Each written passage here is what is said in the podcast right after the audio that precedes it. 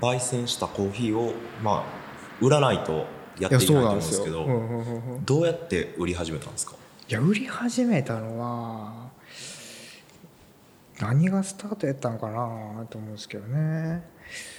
まあえっ、ー、と何？えっとあのあれですね。多分レコードの日のイベントかなんかに一回呼ばれて、はい、でもその前に多分コーヒーマーケットがあるんでなんかあんまり時系列がよくわからないですけど、はい、ジャムロ屋かな？ジャムロ屋コーヒー。はいはい。うん、最近最近まあなんかここしばらくでできた、はい、あの京橋のあそこに半年ぐらいちょっとカウンターの端っこ借りて、曲がりみたいな感じで行ってたんですよずっと。まあすごいもうごく一部な感じですけど、はい、水曜日に毎週この「ウェンズデージャム」っていうなんかこう、まあ、ゆっくり DJ ナイトみたいなのがあって、はい、でそれにずっとこう参加させてもらえて、まあ、ずっとコーヒー売り売りをしてたんですけど、はい、でそれやっててもうちょっとでもなんか出たいなみたいな。うんもっと生産っていうかもっと焼きたいなみたいになってきてニオ君煽って なんかイベントしようよみたいな、はい、そうそうそう。でちょうど5がその10月10日のコーヒーの日ぐらいの1週間その当時はえっと500円やったかな？400円やったかな？でもうコーヒー飲み放題やったんですよ、はい、1杯800円とかで売ってるお店のコーヒーがもう400円で飲み放題みたいな、はい、やばいですね。ブルーマウンテンナンバーワンとか。やばい。もうもう結構有名なやつがもう全部飲み放題みたいな。これすげえなみたいな。めちゃくちゃ煽られて4杯とか5杯とか飲んでもうゲロ吐 ゲロ吐くみたいな。ちょっとね具合悪くなります、そうそう単純に気持ち悪いみたいな。ぐらいまで飲んでこんなことしたいなみたいな。うんで初めは庄司君に声かけたんですよ。はい。庄司君。えっと颯君、あの庄司コーヒー焙煎所。えっと那智勝浦の。あそうそうそうそう。で庄司君一回読んで、庄司君イベントしようよっつって。抜く一人じゃ無理やから。はい。てか僕前立ちたくないんで。しようよっつってあの子の案はまあその当時僕もあの子も今もそうですけど手回しグループやったんで。はい。全員に手回しで焼いてもらおうよみたいな 突拍子もないことを言い出してあいつは。大変ですね。いやそれ仁子さんに頼めないっしょみたいな。うん、でちょっとこいつはダメだなって当てになんねえってなってで次ちょっと2億ちょっと話があるんだけどっつって。なるほど。和歌山コーヒーマーケットは、そういやいや2億2億ですよ。2億ですよ、うんちょっとなんかしようよみたいな、まあ、まあきっかけの一つになって、無駄口を叩いたんですよ、はい。はい、あそれであのイベントが？そう始まった感じがあって。なんかもう次聞いた時にはなんか場所借りれましたみたいな。早いなすげえ。さすがに行動早いですよね。僕じゃ絶対無理だってなってもうすげえみたいな。でトントンと。うん。すごいなそうなんですようん、最初はもうまあその去年出た風雅君とか隼人君とか仁王君もそうやし、まあ、まあもう一人カタルシスってやつもいてるんですけど、はい、まあ若いチームで、うん、もうなんかちょっとおっちゃんおばちゃんたちをギャフンと言わしてやろうぜみたいな、うん、結構ね なるほど若手で行こうぜみたいな感じ。攻めな感じで。言ってたんですけど、はい、まあ実際蓋開けたらいや僕らだけじゃ無理だって。大人たちに協力をしてもらって、うんうん。はい、あそこまで大きくなってみたいな、うん、なるほど。それが去年の10月の話ですかね。そうですね。で、うん、今その焙煎と大和ロイネットホテルの前に屋台みたいな感じで出店もしてるんですけどそれはどうやって始まったんですか？なんかそれはさっき言いかけたそのなんかレコードの日っていうイベントがあって、はい、その時にその今使ってる小屋を一回レンタルしたんですよね。もともと作ってる作家さん作家さん、うんまあ、あのお友達やったんで、はい、ちょっと一回ブースないんで貸してくださいっつって、借りていってじゃあまさかのドハマりしてなんかもう看板も上げてないメニューもないのに、はい、なんかちょっと行列できちゃうみたいな、すげえみたいなこんなことあるんや楽しなってしまいますね楽しなっておって買い取りますっつって。レコードの日はどこでやってたイベントですか？えー、あれ本本町公園？あ、うん、うん、なんかありましたね去年。そうそうそうそうそう。あのまあ毎年レコードの日はイベントはあるんですけど、うん、はい。そうやってる人から声かかって、はい、でそれがまあいい感じやったんで。で、まあ、買い取もう勢いですよね。買い取ったけど、はい、じゃあどうすんねんみたいな、うん、でロイネット行ったきっかけはフロレスタ・カーロさん。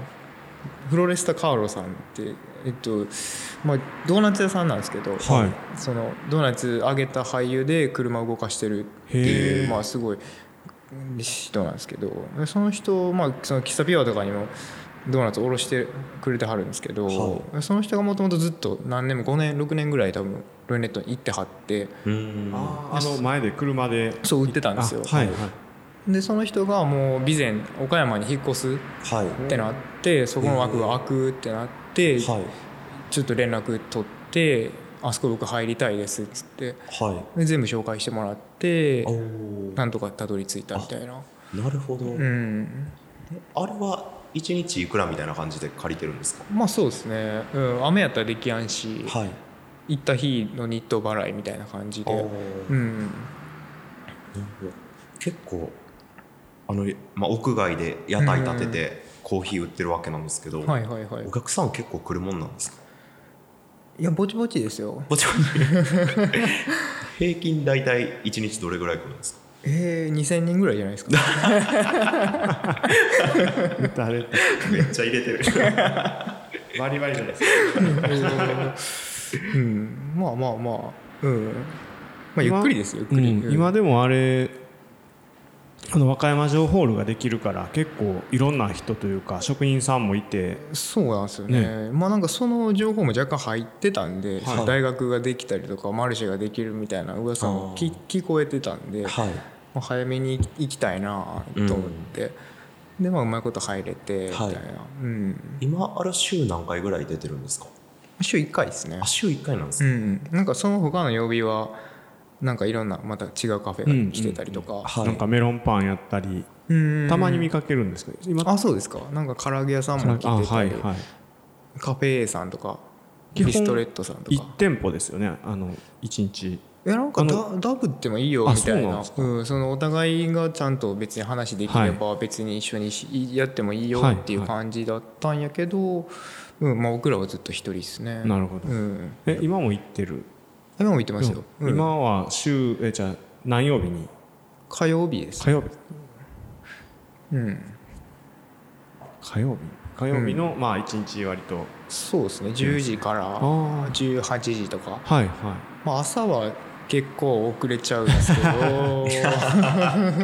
その分ちょっと夜長めにしたりとか、はい、なるほどな。るほど、うん、そうですね。今度行ってみよう。うん。なんかわりかしお昼休憩の OL さんとか、うん、うん、何人かまあ毎週来てくれる人が来たりとか、うんうん、じゃあ今は週1回その屋台をやって残りは喫茶ピュアで働いてるっていう。うね、うん。なんか営業日が1回しかないっていう、まあ、まだまだ情けないコーヒー屋ですけど。いやいやいや、ちなみにオズさんとは、奥さんのオズズキッチンさんとはいつ出会うんですか？えー、でもまだでも2年3年ぐらいですけどね。もともと何つながりですか？何つながりなんですかね。初めて多分喋ってえー、何なんですかね。バグースにお客さんとかで来てたりとか展示見に来てたりとかはあったみたいですけど、はい、全然覚えてないんやけど、うん、うん、オーズズキッチンさんはケータリングとかうん、とお弁当を作ったりとか。そうですね。そのロイネットで一緒に弁当売ったり、はい、ドーナツ売ったりとか。でもすごい茶豆さんのところもいいコンビですよね。そうですかね、うん、うん、コーヒーとなんかいろいろご飯作ったりできるっていう。うめっちゃ助かってますよ、うん、僕もあん。まり味が得意な方じゃないん。で、はいかなり罵声を浴びさせられながら 飲めるか？っつって。コーヒーの美味しい美味しくないってなかなか自分で試飲しててもちょっとなんか迷う時ありますよね。迷いますよね。うん。その日の体調によってなんか感じ方も変わるし、同じ豆の量同じお湯の量で同じ時間入れてるはずやのに、なんか僕とかまだまだブレブレなんですけど。あそうなんですね。はい、そうですね。作ってる人でもなかなかそうなんですね。そう分かりにくいというか。いやーもううん。なんか合格ポイントがちょっとたまに分からなくなる時があるんですけどね、そのこれって大丈夫なんかなみたいなとか、うん、どこまで行った方がいいんかなみたいな、その新しいのを作る時とかになんかやっぱりずっと追っかけていっちゃうじゃないですか。いい,、い、いとこいいとこ。なんかなんかもうどのラインからこの商品として使ってもいいのかとかいう判断が、ね、分からん時とかはまあお願いしますけど。うん、その時に舌が確かな人が近くにいたら、うん、あそうです、すごく助かります、なんか客観的にというか、うん、うん、あいいんじゃないみたいな、うん、パサッと軽く なるほど。まあまあそうだから、まあ、ゼリーもそうやし、うん、ソーダもそうやし今今週先週からかな出したそのライムシロップ使ったアイスコーヒーとか、はいはい、そういうのは多分僕だけじゃ出てこないから、はい、うん、すごい助かってる感じはありますけどね。うん、でこれからフードセンター岩瀬を作られるっていうことなんですけども。いきなりそこに飛ぶ感じですね。それはどんなお店でしょう？どんなお店なんですかね。まあ僕は念願の焙煎機が手に入るかもしれないっていう。そうなんですね。うんそうですね。手回しじゃなくて。手回しじゃなくて。まあもうもう発注はしてしまったんですけど。手に入るかもしれないじゃないもう作るの待ちですね。っちゃえっていう感じで、もう、うん、だからちょっとまあまあうん。来ますよ、結構でかいですよね焙煎機って。いやイメージですけど。あまあそんなに巨大なもんではないですけど、はいはい、2 5キロの釜で。うん。2.5キロ一気にできるぐらい。そうですね、まあ、2キロ2.5キロとか、うんうんうんうん、焙煎機結構値段やばくないですか？まあやばいですね。やばい。で結構その焙煎機のメーカーってあるんですか、うん、まあありますあります。だからその欲しかったやつを買う、うん、あそうですね。それなんかこう決め手というか欲しくなった要因ってなんか違いがあるんですかね？あまあかかっこよさじゃないですか。見た目の。見た目。大事ですね、うん、なるほど。いやそのね、うん、あのどういう焼き方をするとか、もうもちろん決めてではありますけど、はい、見た目のマシンですからね。そうそうそう。確かに。やっぱり機械好きやし、うん。うん、でまあそうですね。なるほど、うん、見た目から入って、はい、あじゃあこれどういうもんなんやろうみたいな、はい、を調べていってで他のやつも見てみてあもうやっぱこれやなみたいな、うん、うん、最終的に。その焙煎機とでコーヒースタンドみたいなのもあって。そうですね、まあ、一応ドリンクカウンターを作るのと、はい、まあ、豆売りとまあ僕のイメージ的にはなんかそれマスターとも話してたんやけどどういうそのフードセンターの以前の話ですけどなんか、僕的に工場みたいにしたかったんですよねやっぱり。やっぱり工場、町工場なんですよねみたいな、はい、うん。なんかまあとまあだからそういうコーヒーの焙煎する工場とまあ市場みたいな感じですよね、その半分は。そのまあオズオズの方で使ってる野菜やったりとか果物とか、はい。まあ、もちろん多分加工品も作り始めるし、うん、まあドーナツもそうやし、まあ、そういうまあ商業施設的な、はい、うん。まあだから言ったら鴨号とかの雰囲気には近いかなと思いますけど、うん、そうですね。鴨号もいろいろ豆腐とかそうですね。だからそのパーセンテージがどっちかって言ったら鴨号は多分カフェの方がパーセンテージが大きくてみたいなのを多分半々かまあ73ぐらい逆にもうその物販っていうかその野菜売ったりする方がまあ7とこっちが3ぐらいの感じなんかなと、うん、今のこのおつつ茶豆パワーバランス的に。言うと、はい、端っこで細々と。焙煎機さえ変えれば、うん、今もその店の前であの野菜とか売ってるじゃないですか。ああれはねあれは違うなんか近く近くのベトナム人のおっちゃんが売ってるんですよねあれ。あ作って売ってる。そうそうなんですね。あれはまた別。面白いですよあれもなかなか。話しかけたら絶対くれるし。これはチャンスですね。チャンスなんです。ね置きに来たところを狙って話しかけに行くそうだからやっぱりなんか独特の野菜なんですよ、まあ、空心菜もそうやし、はいはい、めっちゃでっかいきゅうりみたいなやつとか、誰に聞いてもどうやって食べるかわからん でこの間買ってるやつを発見して話しかけたら、はい、なんかそれもなんかアジア人の男の人3人やって、バリバリ片言やけど、はい、どうやって食べるのっつったらなんか豚肉と炒める。炒めるみたいなことずっと思って 豚肉と炒めんやるなってきゅうりみたいなやつを？みたいですね。でもふ果物やって言ってたけどな名前はなんて発音してるか分からへんかった。売りの仲間なんでしょうね。そうですね、とかそういうのをまあ結構買いに普通普通の人って言ったらあれやけど近くの奥さんも買いに来るから、はい、まあそんなんもあってまあそのどうしてもオズのとこで使ってる野菜を買う手段があんまりまだ今ないというか、はい、その農家さんから直接なんで、どうしてもね流通が難しいじゃないですか。うんうん、っていうのが結構お客さんから言われるタイミングが多かったりとか実際そのそこから買い始める人とかもすごいやっぱ増えたんで。その直接農家さんから買う。あそうですそうです。いい人もやっぱお元からもいてるしなんかきっかけになって何人か増えたりもしたんで、はい、まあそう、まあね、そういうセンターみたいなのを作りたいね、うんみたいな感じですね、うん、やっぱりその小津さんの、えーと、作ったものを食べてあこれいいやん。欲しいわってなって買いたいんやけどっていうことですよね。ね。うん、それがまあすぐそこでできたらいいよねっていう隣で真横でできれば、そのフードセンター岩瀬は来年の春ぐらいに完成予定ですか、ね、うん。まあ、4月ぐらいに開けたいなと思いながら、うん。はい。まあ、焙煎機も今発注して3月中旬ぐらいに届く予定なんで、はい、そのタイミングでもう完全に独立してやっていくっていう感じですね、うん、一応まあ年末ぐらいをめどに、はい、一旦修行は終わらせてもらおうかなと。うん、うん。焙煎機めっちゃ長いですね来るまで。やっぱりそうですね。海外から来る。そうですね、うん、そうなんですね、うん、今多分今頃アメリカ人たちがバリバリ 作ってる。んじゃないですか、えー、そんなでも発注があってから作る感じなんですか、ね、いやと思いますよ、えー、6か月かかってるし。そうなんですね、すご。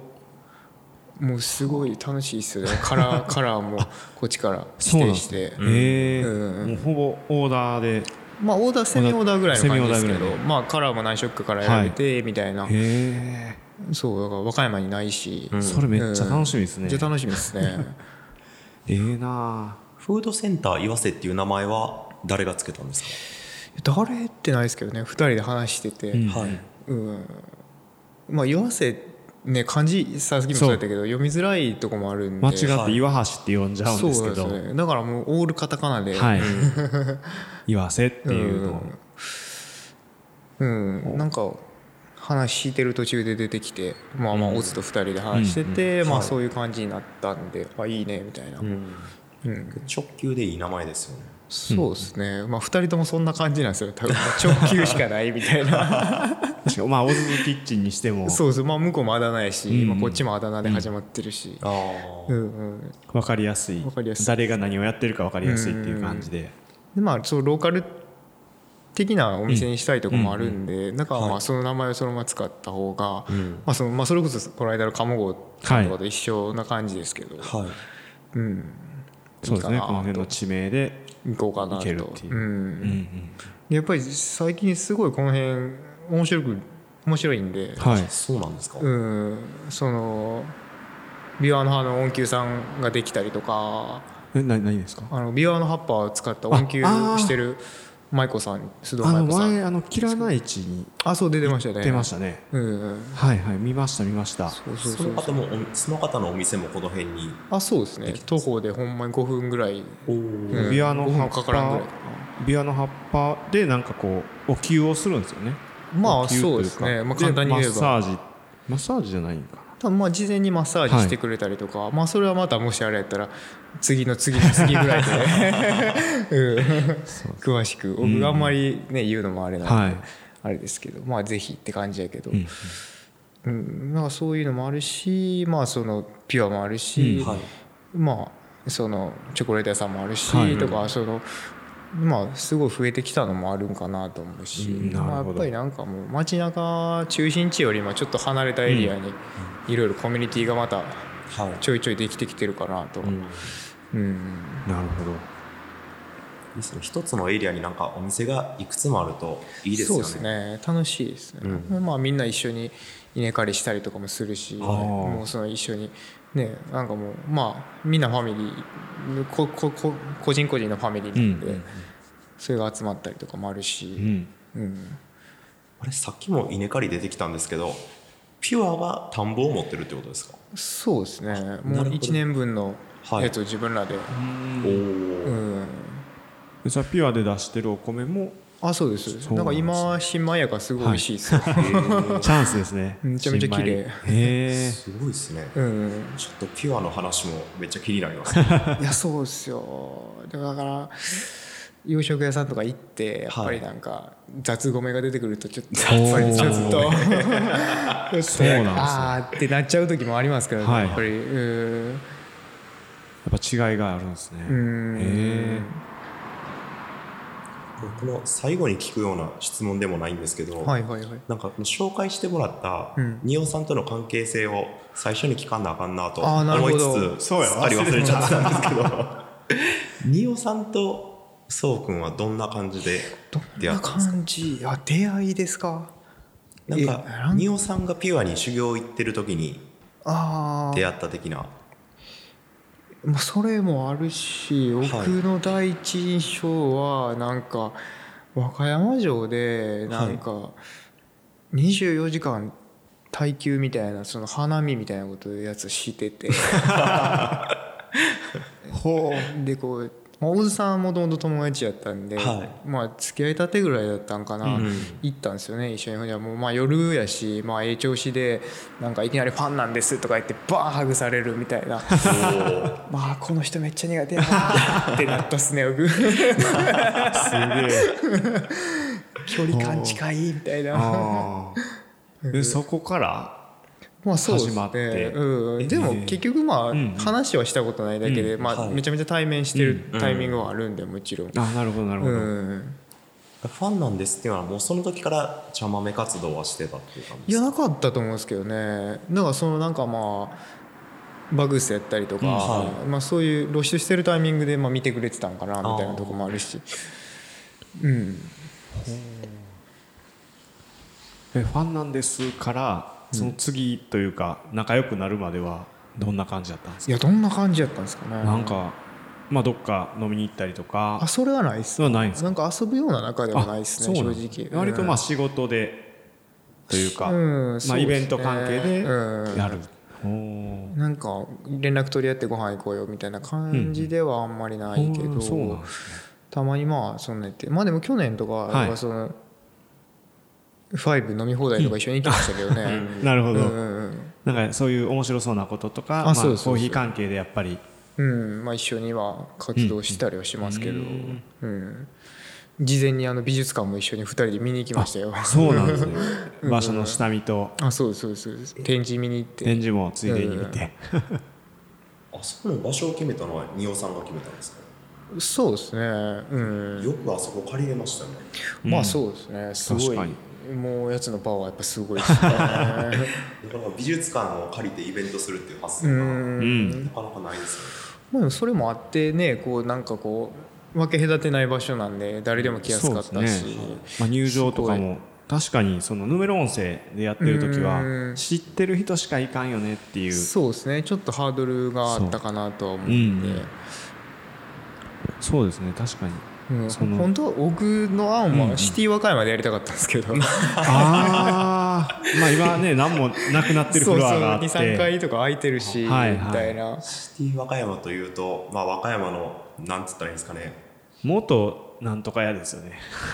一番なんかこうああいうでかいショッピングモールみたいなのが多分一番最初にできたんですよね。あ、まあ、パームシティも、うん、もちろんあったけど、はいまあこっち側で。そう僕らは橋の向こう側の人間やったから、うん、なんか街中にすごいでっかいショッピングモールができたみたいな。でもあれ結構一瞬で廃れたというかそうですね。ボーリング場とかいろいろあったんですけどもう一気になくなって今スーパーとちょっとフードコートがあるぐらいですよね。あそこどうなんだろうなとか言いながらでもそこ使えたらそれはそれで面白そうね。面白そうやなと思って、まあ、駐車場も無限にあるし、いいなと思ってながら、まあでもそこはちょっと却下されて。でまあ借り借りれなかったんですけど。あそうなんですね、でまあどうするってなってまあ海南に行くかとか、はい、その温山荘とか、はいはい、すごいよく好きなんであそこいいんじゃないみたいなもありながらまあでもニューヨークはやっぱシティが良かったんで、うん、和歌山の中でちょっと、ね、街中でちょっとね、うん、でまあ美術館って最初決まったんですけど、うん、すごいよなまあ、やっぱり外やし制限ないし、まあ、このご時世ですしね外の方がそうですね。みんな来やすかったんかなとは。うん。そんな仁王さんから茶豆のそうくんを紹介してもらったように、はいはいはい、ちょっと毎回ゲストの方に次のゲストというか今和歌山で気になってる人とかこんな話を聞いてみたいなっていう人を紹介してもらってるんですけども。そうですね。ちょっと今今さっきまで後ろに座ってはったんですけど。いつの間にやらいなくなってます。あの プラーナフードのローショコラティエ。はい、であの小林香奈さんですね、はい、うん。まあ一番気になる。気になるっていうかまああの人の話は残しといた方がいいんじゃないかなとは、うん、思って、うん、なるほど。すごいまあうんか奈さんとそうくんはどんな関係ですか？どんな関係ですかね？まあねそうマスターの奥さんなんで、はい、まあまあまあどどんな関係なんですかね？まあそのピュアで知り合って。まあそうですね。まあでももっと前からまあ、うん、話をしするタイミングもあったしそうなんですね。うん、うん、ぱりねあのな研研究家みたいな人ですからね。すごいまあなんかまあ言い方が合ってるのか分からんけど、まあけん、はい、ある意味の健康オタクみたいな、はいはい、そのなんかその僕らのスピードじゃ知らないようなものをすごいやっぱりいろいろ取り入れてるんで、うん。うん、その辺のねスピーディーさというか。まあ、すごいなみたいな。もうどんどん新しいチョコレート作ってますし、やっぱりなんかで一回かなさんのチョコ食べてからなんかそんなに今までなんていうんですかまあ美味しいチョコみたいなのをこだわって食べたことがなかったんで、うん、何軒か行きましたけど、うんうん、やっぱり美味しいですよね。あチョコ作ってるんですね、うん、自分で。あそうですね。すね。なんかその低温、はい、ローローチョコレートっていうか、はい、ローっていうその作り方の方法で、はい、うん、まあそれはまあ聞いてもらったんですけど、はい、うん、すごい。なんか全然その知らなかった。こうチョコレート売ってるのは知ってるんですけどあ自分で作ってんのやって今 そうなんか意味わからないじゃないですか正直。そのチョコレートを自分で作ってるみたいな。確かに。しかも結構まあ独特のねやつですもんね。そうなんだ。そう。結構興味あるんでいろいろね聞けたら面白いなとぜひぜひ。楽しみです、ね、楽しみですね、うん、まあ OK もしてくれたんで。今回早かったですからね。そのそう来てくれてるっていう。そう。いや本当にもうねうん、マスターもそうやけど、まあ、夫婦でやっぱりすごい行動力がやっぱりすごいんで、うん。うん、まあ、そこがまあかなりピュアで習ったこと自体はまあそういう部分もでかいですね、スピード感というか。うん、うん、そのもうこれってなったら行くみたいな、はい、うんとこも。もちろんだし。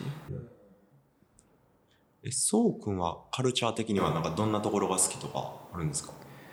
なんか特にこれが好きみたいな。ああ特にそれが好き。まあその音楽とか本とか映画とか。ああまあずっと興味あるのはまあ近野ですよね何なんですか？あのチカーノっていうまあその移民移民ですよね、はい。うん、チカーノ。メキシコのギャングみたいな、まあ、ギャンギャングっていうくくりじゃないですけど、はい、まあ、そのメキシコ系アメリカ人のそのコミュニティですよね、はいはい。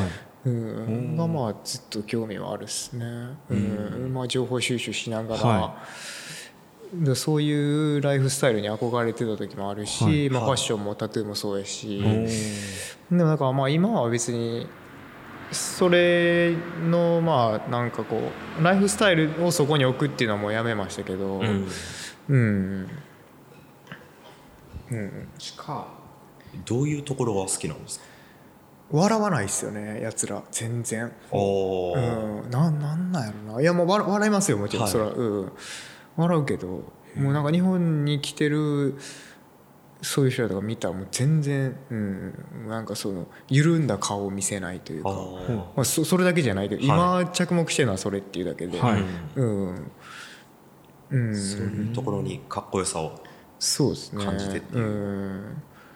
まあ初めはでもそのまあローライダーっていう車のカスタムの方法があるんですけど、まあそこ入りで、でそのでもまあもちろんね18歳とかやったんでその時はもうとにかくアメ車乗りたいみたいな、で車触りたいみたいなスタートからで、ではそういうのを乗る乗ってる人らってどういう生活をしててどういうファッションしててどういう音楽聴いてて、っていうのがすごい気になって、みたいな。でそっちに行って。そうですねずっとカルチャーからそうですねメキシコ系というか、はい、そっちへずっとつぶつぶ行って、うん、へえだからずっとスペイン語のラップ聞いたりとか、はい、みたいなのもあるし、まあ、スケボースケートボードとかもそうだし、はい。うん。えーそうなんですね、まあ、確かにアメ車とかで古いアメ車とかって、うん、要はそういう南米系の人が乗ってるイメージがね、ありますよね。そうなんですよね、うん。そういうのが好きっていうのが根底にありつつも喫茶店とかすごい行ってそっちのカルチャーも好きになってっていうか。だからまあだからなんか車好きとかマシンが好きでそういう仕事っていうのもありやったんですけど、うん、なんかそれは仕事じゃなかったんですよね。なんかうん。うん。そっちは見るもので仕事としては喫茶店、うん、うん仕事ってなるとどっか一個に特化しないといけなかったんでその車に行くのか、音楽に行くのかみたいな。なんかそれはちょっと違うかなみたいなファッションを売るとか、なんかその人らの何かを売るみたいな雰囲気になっちゃう感じがしたんで、なんかそれは違うなみたいな。なんかやっぱり自分で作ったものを売りたいっていうまあそうですね。まあ、作りたいのがあったのかもしれないし、うん、でもまあねこんなこと言ったらあれやけど今コーヒー焼いてコーヒー売ってるのも、まあ、ある意味全然流行らん喫茶店をするための一環みたいな部分がありますけどね。最終目標は全然流行らん喫茶店。いや田辺とかでなんかこの間見たのとかもう僕らしかお客さんいなくてなんかマスターも自分で飯作って飯食っててで食い終わったと思ったら腹パッてめくってインスリンの注射とか打ち始めて「やば 最高!」みたいな。おうんそ,、まあ、そんなんになりたいなと、うん、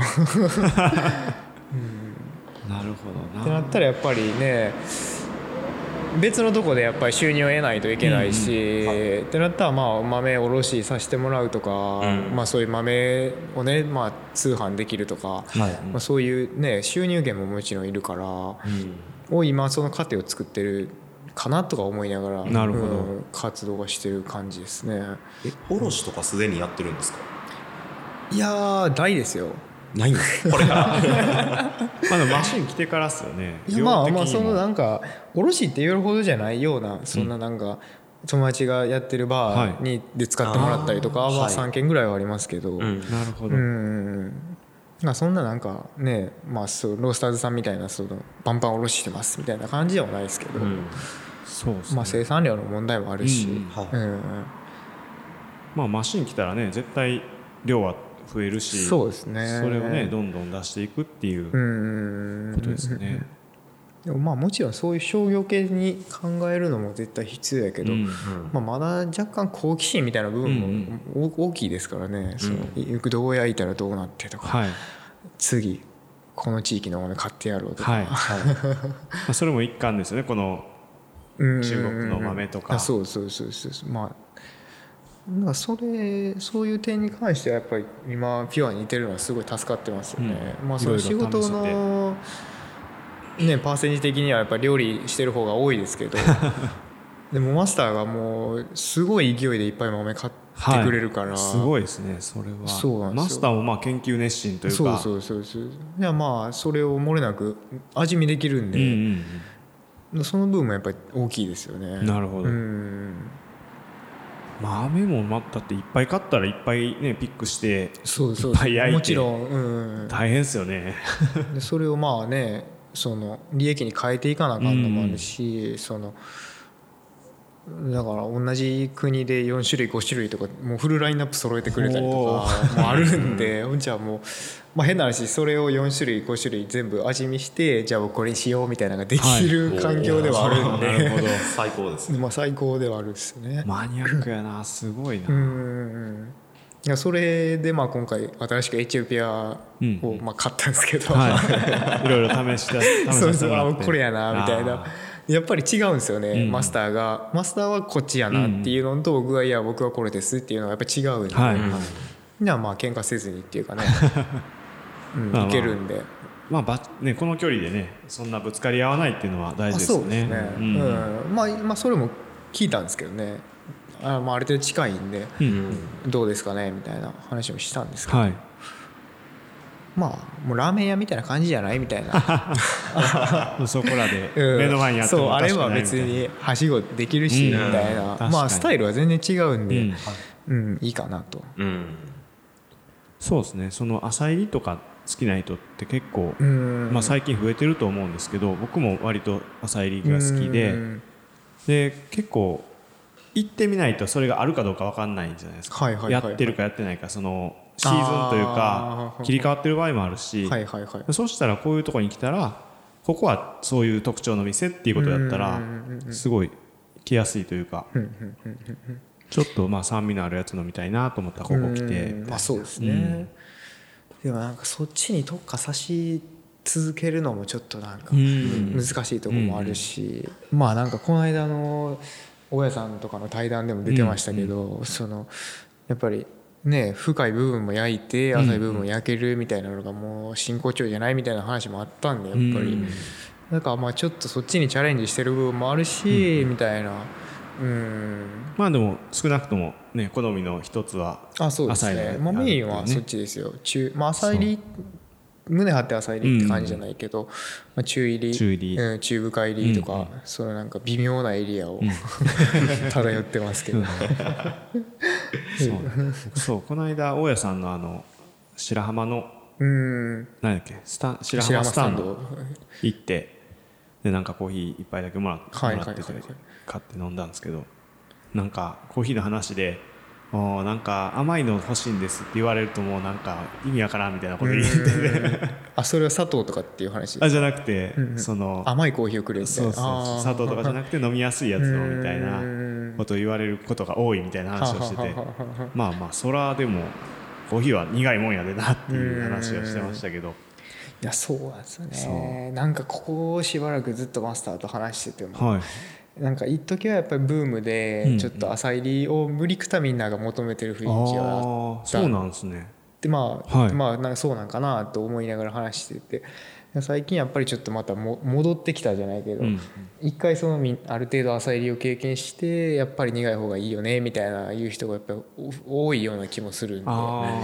なんか今のこの中入りエリアを保つのか、はいはい、一旦そっちに標準を合わせるのかみたいな部分もあるんですけど、まあ、揺り戻しはねありますよね。うん、なるほどね。でもまあ、まあ、次の新しい焙煎機もそうですけどもうなるべく前半浅い浅い方エリア狙いにいってる感じはあるんで、まあ、最終的にそっちにはなると思いますけど。うんいやめちゃくちゃ楽しみですよそれ新しいの。あそうそうですね。楽しみですね。見たいですね、来たら。そう。この間もその木蓮の村上さん、うん、フラットロイネットに来てくれたんですけど、その時に初めて あれ買ったんですよっていう話をしたらドヒャーってなってましたもんね。やっぱ思い切ったなって感じで。それは楽しみだねっつって、うん、まあまあだからなかなかねやっぱり自家焙煎のコーヒー好きやとしてもその焙煎機のメーカーまでね、うん、分かってはる人っていうのはなかなか少ないですけど、うん、そうですね。うんまあまあねそれ特殊なやつだからいいっていうわけでもないけど、うん、はい。うん、熱源も全然違うし、なかなか。その焙煎機かフードセンター岩瀬に来たら、まあ、見えるわけですよね、そうですね。どこの辺にこっちの中に。いや先週ちょっと打ち合わせしたんですけど、はい、多分ここへ。ほう、うん、行こうかな結構見える位置に。まあまあある程度見える位置に。なるほど、うん、行こうかなと、まあ、電気式なんですか？どういうガス。あガスガス熱はガスで、うん、ああ。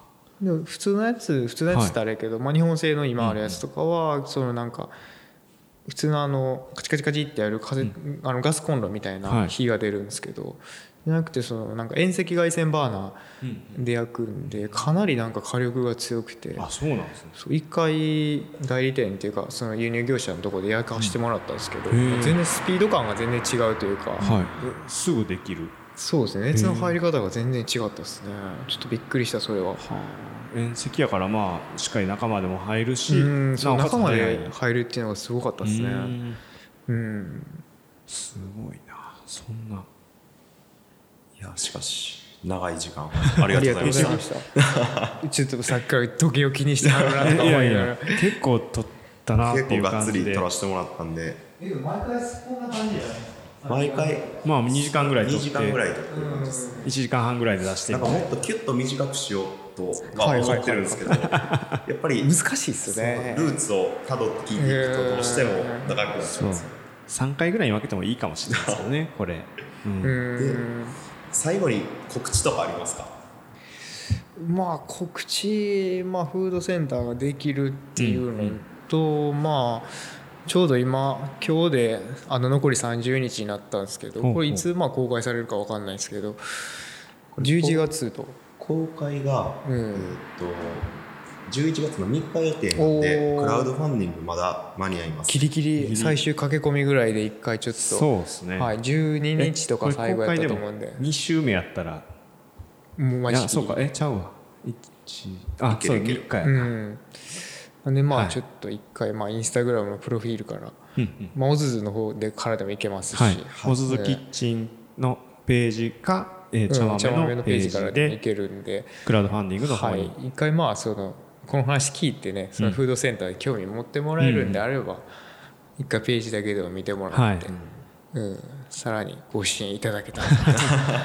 クラウドファンディングはそのどういう、まあ、リターンというかまあ、そのあのメインまあふるさと納税型になってるんで、はい、その和歌山県内の人にはそのあんまりそのリターン的にはないんですよ正直。うん。うん、えっとまあ、ある程度の額になってきたら何か返したいなっていうので、一応そのそのそのリターンを選んでくれた人の名前をバーッと入れた手ぬぐいを1個作ろうかなと思ってて、まあ、それは一つリターンもらえる枠で、それ以外の、まあ、和歌山の人はちょっとあの税金控除ですね。メインは。うんまあ、そういうシステムのクラファンなのもあるんで、まあ初めてっていうかなかなか和歌山の人でふるさと納税したことない人がすごいやっぱ多いと思うんですけど、まあ、きっちり証明ももらえるし、っていうのとまあまあそれは県外の人ですけどそのオズとのなんかまあその話できる県があったりとか、はい、まあその野菜ボックスとかもいろいろなるほど。野菜のその今オズズキッチンで使ってる野菜の詰め合わせみたいな。あそうですね、まあ、今回売る分のやつをまあボックスにして発送したりとか、はい、で今ちょっとまああの農家さんとこの間からで一緒にちょっとオズがいろいろ作ってた麦のストローがついてるやつとかあったりとか、う。ん、もうまさにストロー。あそうですね、うん、なかなか、まあ、コンテンツはいろい。ろあるんで、はい、まあ、ちょっといろいろ見てもらってっていう感じですね。はい、ね。なるほどまあ、さっき言われてたみたいにふるさと納税型のクラウドファンディングなんで、まあ、自己負担2000円であそうですね、さすが。支援できるっていうシステムになってるんで、はい、今チェックしましたね。県外の方はもう ガンガンちょっと多めに、うん、そうですね。まあ、まあ、せっかくなんであのうん、税金をこっちに使わせてもらいたい。まあ税税金も控除できるし、まあなんかふるさと納税で迷ってる人いたら、ね、まあちょっと興味あったら見てもらったらっていう形ですね。うん。うん、まあ、うん、貢献はしますんで分かりやすく、はい、あの はい、のもちろんそういう農家さんもそうやし、はい、まあそれを買う側の人もそうやし、うんうん。ね、何度かどでそのお互いいろんなところでプラスは生み出していけたらなと思うんで、はい、うん、でももちろん焙煎機もその中に含まれてますし。なるほどなるほど、えー、まああの俺もこの焙煎機買うのに一役買ったんやって言えますから。なるほど。皆さん、ちょっと、はい、オズさんと茶豆さんのインスタのプロフィールチェックということで。はい、お願いします、よろしくお願いします、はい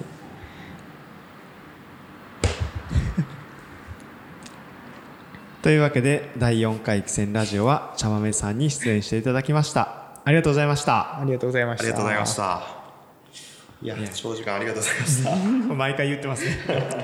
長時間ありがとうございました。そ う長時間になる、うんうん、まあそりゃそうでしょそう。いやありがとうございます。マジで時間もらって。いやいや喋ってたらいけるもんですねでも